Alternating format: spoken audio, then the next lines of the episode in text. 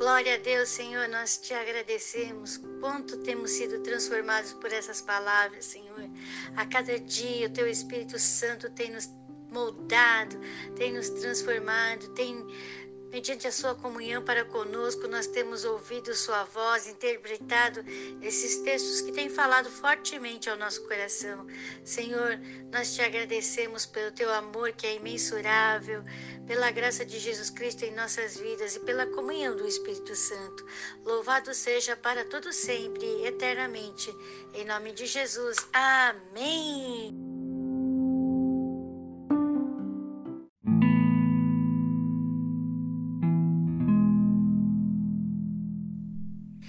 Livro de Gênesis, capítulo 38 e 39. Capítulo 38, nós vemos a iniquidade de Judá. Quem foi o irmão que vendeu José? Que falou: Vamos vender José. Então, nós vemos aqui a diferença entre Judá e José. José, com sua honestidade, sua integridade, e Judá. Judá, ele é enganado por Tamar, né? E aí o que acontece? Nasce Perez e Zerá. Então, meu amado, minha amada, veja só o que acontece com Judá nesse capítulo 38 do livro de Gênesis. Naquele tempo, abençoados, é, quando uma pessoa, uma mulher, ela ficava viúva, se houvesse homens ainda na família a qual ela pertencia, lhe era dado essa, esse outro rapaz. Então foi isso que aconteceu. Foi se dando os irmãos. Só que como o irmão mais novo era muito novinho, o pai pediu para ela esperar. Ela esperou, só que o pai não cumpriu com a promessa, tá? Não estou falando que a atitude de Tamar foi correta, mas por isso que ela teve aquela atitude, tá ok? Então, vamos ler o capítulo 38 do livro de Gênesis.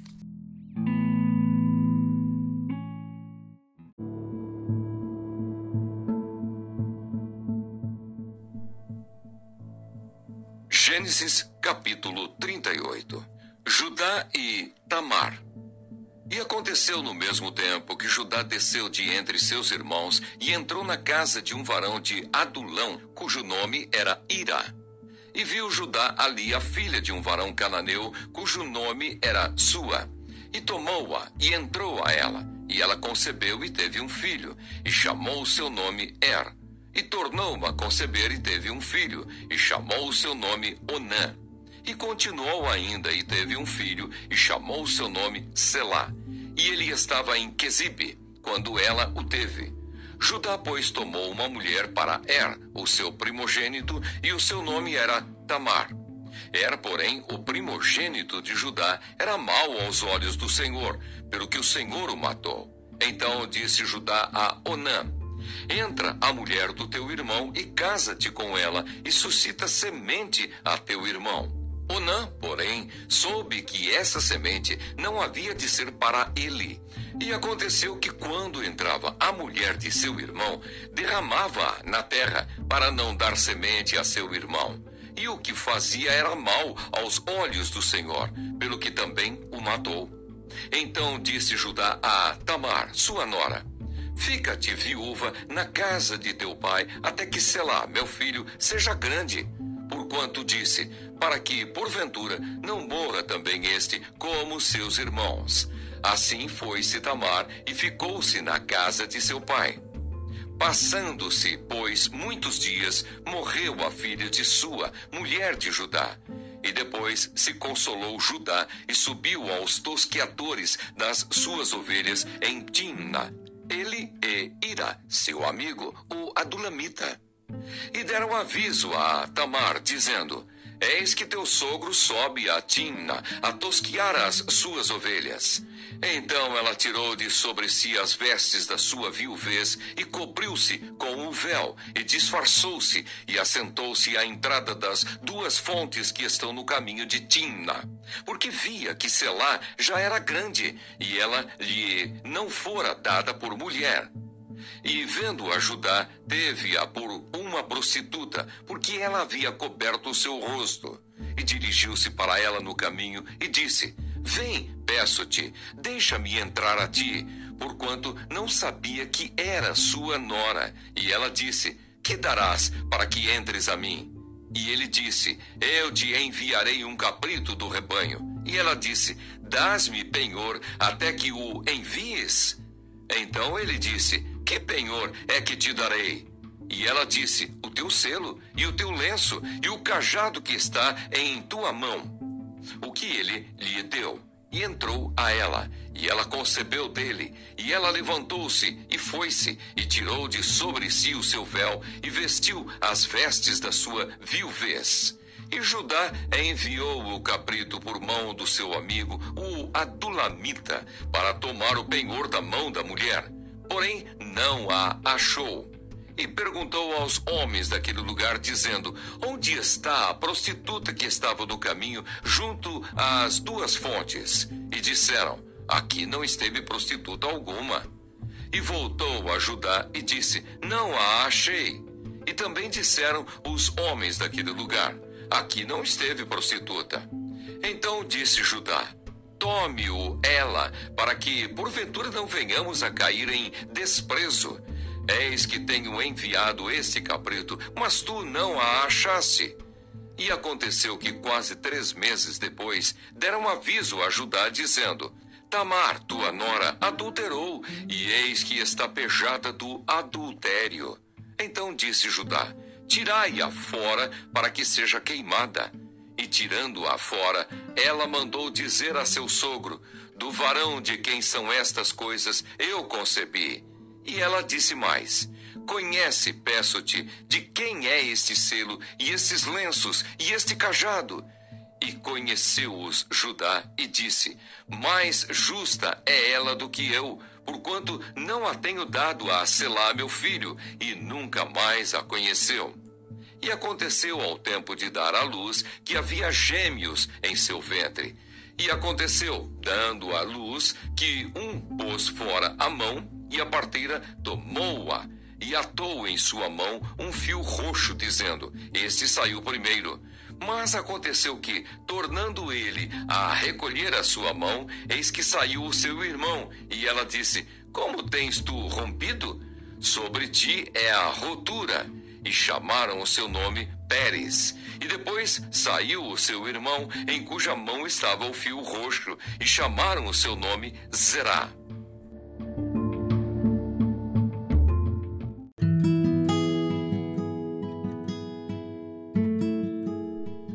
capítulo 39, nós vemos a história de José na casa de Potifar. Nós vemos que aparece na palavra de Deus nesse capítulo que o Senhor era com José. Três vezes aparece essa palavra.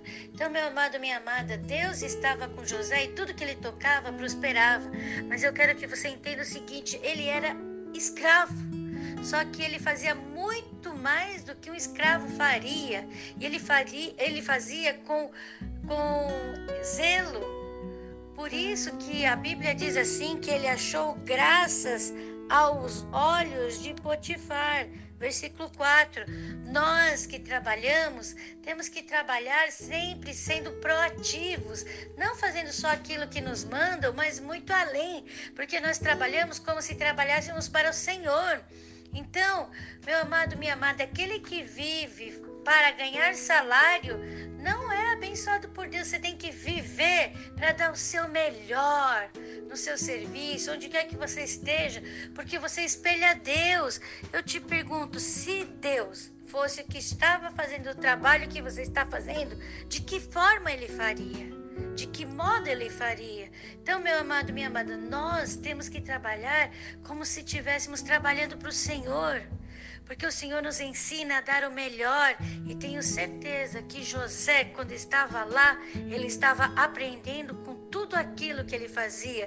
Ele dizia para si mesmo: do sonho que ele teve, ele dizia para si mesmo que aquilo ia acontecer na vida dele. Ele falava: Isso que eu estou passando agora é para o meu crescimento, é para moldar o meu caráter, é para eu adquirir conhecimento e sabedoria que eu usarei ali naquela realização do sonho que Deus me deu. Meu amado, minha amada, não sei o trabalho que você está, não sei o que você faz, mas eu sei que se Deus te deu essa oportunidade, agarre, opere, trabalhe, descubra coisas novas, faça coisas novas, realize muito mais do que lhe é pedido, porque você vai achar graças e Deus está com você. Deus está com você e você vai ser muito abençoado e vai abençoar o lugar onde você trabalha, o lugar onde você está.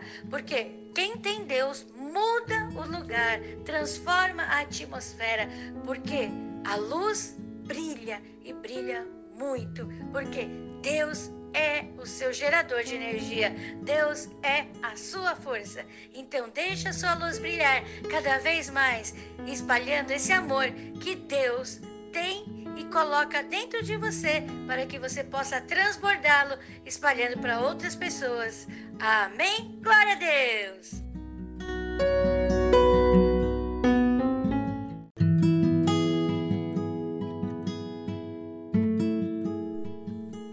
Aqui no capítulo, então, 39 do livro de Gênesis, o que, que acontece com José na casa de Potifar. Quando ele é injustiçado, enganado, qual sua postura? Potifar, na verdade, sabia que a mulher dele não era aquelas coisas, porque senão Potifar teria matado José, mas não matou José, enviou para a cadeia. E o que, que aconteceu com José na cadeia? Ele ficou chorando porque tava, tinha sido de novo injustiçado? Não, ele procurou fazer o melhor lá, tanto fez o melhor que ele ficou encarregado de todos os prisioneiros.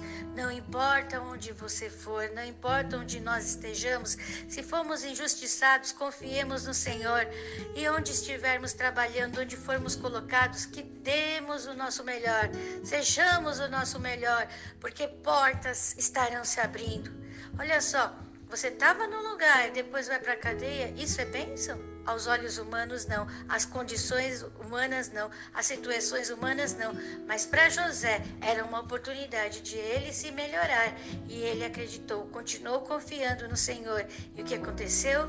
Você vai ver posteriormente o que aconteceu.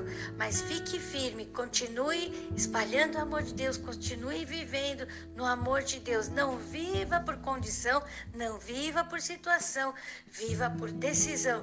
Eu decidi acreditar nos sonhos de Deus, eu decidi ter uma família abençoada, eu decidi ser abençoado por Deus, eu decidi ser um filho amado por Deus, eu decidi viver Cristo aqui na terra, ser um exemplo dele, espalhar o amor dele. Eu decidi que sou filha muito amado por Deus, filho muito amado por Deus. Eu decidi sentir esse amor, eu decidi viver este amor, eu decidi transbordar esse amor. Glória a Deus pela sua vida, glória a Deus. Louvado seja o Senhor pela sua existência aqui na terra. Meu amado, minha amada, agora vamos ler o capítulo 39 do livro de Gênesis.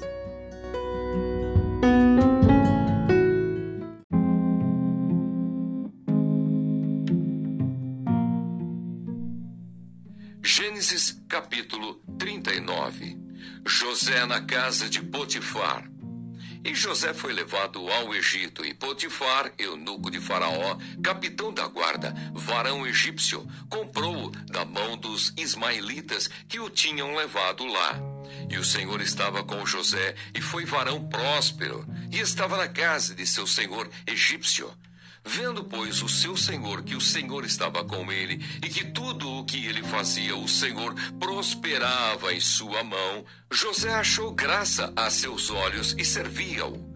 E ele o pôs sobre a sua casa e entregou na sua mão tudo o que tinha. E aconteceu que, desde que o pusera sobre a sua casa e sobre tudo o que tinha, o Senhor abençoou a casa do egípcio por amor de José.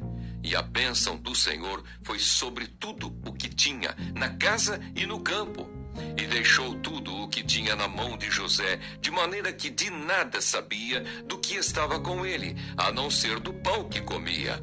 E José era formoso de aparência e formoso à vista. E aconteceu depois destas coisas que a mulher de seu senhor pôs os olhos em José e disse: Deita-te comigo.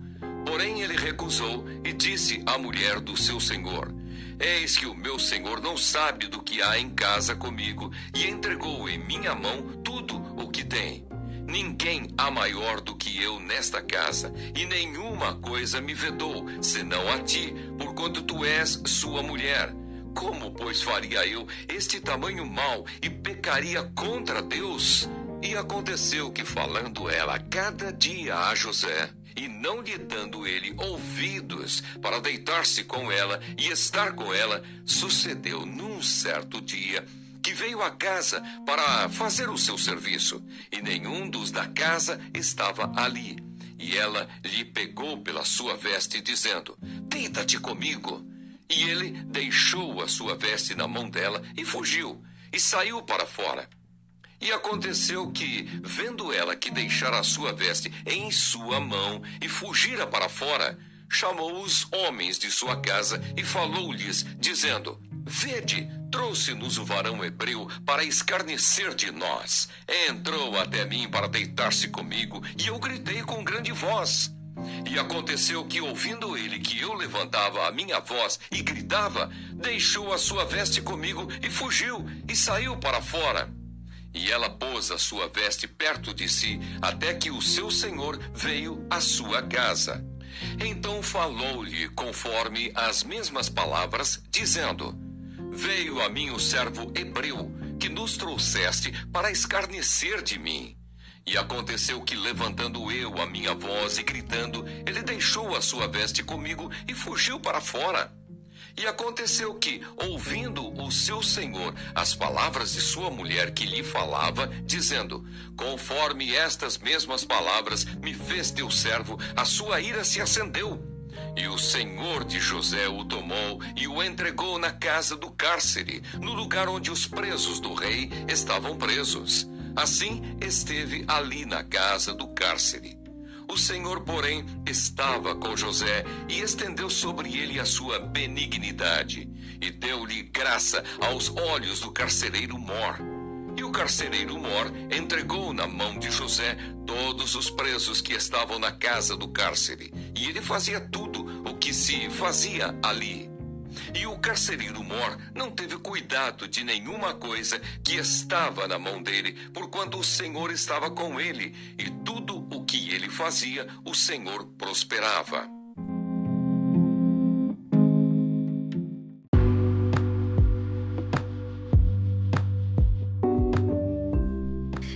Agradecemos por cada momento que passamos na tua presença, que tem moldado o nosso coração, como somos amados, como somos queridos, como o Senhor tem nos transbordado esse amor, Senhor. Obrigado, Pai. E agora, Senhor, mediante essa leitura da tua palavra, que tu falaste fortemente ao nosso coração, o quanto somos especiais para ti, o quanto somos valiosos para o Senhor.